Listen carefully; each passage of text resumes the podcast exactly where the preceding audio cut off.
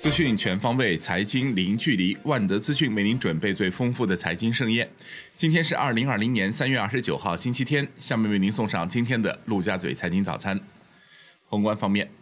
国税总局表示，在去年更大规模减税降费的政策中，有相当一批政策支持小店发展，比如月收入十万元以下、季度收入在三十万元以下的免征增值税等。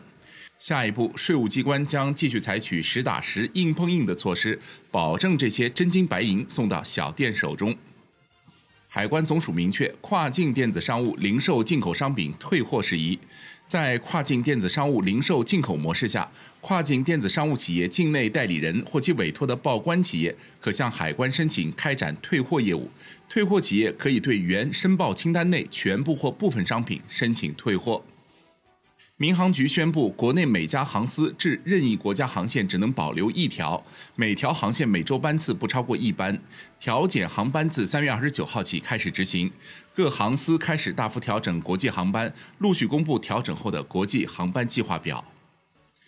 中央纪委国家监委称，今年将专门组织开展科技创新引领监督，加强调查研究，制定专门工作方案。组织对中管企业加强科技创新引领、攻克卡脖子关键技术情况开展监督检查，督促国资央企强化职责使命。郑州公安机关依法对犯罪嫌疑人郭某某采取刑事强制措施。据郑州警方通报，因涉嫌妨碍传染病防治罪，郭某某被采取刑事强制措施。此前，其被查出隐瞒境外行程，确诊新冠肺炎。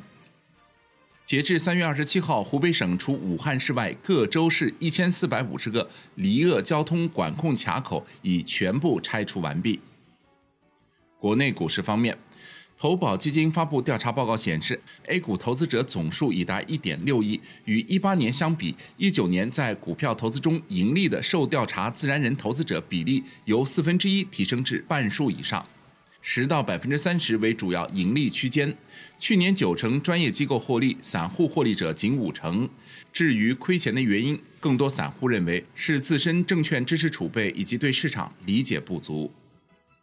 已有八家券商资管披露去年业绩，国军资管营收超二十亿元，独占鳌头。从净利润来看，广发资管九点四三亿元位列第一。招商资管、国军资管、海通资管紧随其后，分别为七点四九亿、七点三五亿和六点九六亿。比亚迪将于二十九号下午两点半通过深圳卫视举行刀片电池发布会。中信证券指出，随着刀片电池研发推进，有望大幅降低公司电池系统成本。预计今年后，刀片电池技术将带动铁锂电池需求回暖。楼市方面。多家银行表示没有听说上海首套房首付下降至三成的消息。业内人士表示，房住不炒政策定力依然十足，降低首付比例、大规模放松限购限贷的可能性仍然较低。产业方面，商务部表示，二月至六月，一般的工商业电价降低百分之五，提前执行淡季天然气价格。商务部表示，促进汽车消费要在生产、流通、消费三端发力。要中央、地方、企业、中介组织以及社会各界凝聚共识，齐心协力，形成有针对性、可行性、综合性的政策措施，稳定和扩大汽车消费，促进消费升级，有利于加快形成强大国内市场。四月八日零时起，武汉天河机场将恢复国内客运航班。目前，南航、国航等基地航空公司已恢复四月八日起武汉机场始发航班的机票销售工作。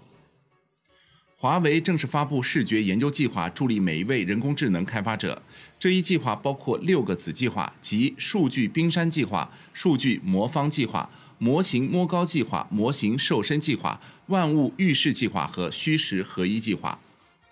为统筹疫情防控和经济社会发展，北京市决定自二月二十二号到六月三十号，阶段性差异化降低非居民用气销售价格。预计此举将为企业减轻用气负担三点二亿元左右。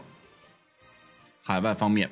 东京奥运会和残奥会组委会主席森喜朗回应东京奥运会举办日程时表示，或许可以认为是明年的六月至九月期间，希望下周内得出某种结论。西班牙过去二十四小时新增八千一百八十九例新冠肺炎疫情病例，累计为七万两千二百四十八例，新增死亡八百三十二例，累计死亡五千六百九十例。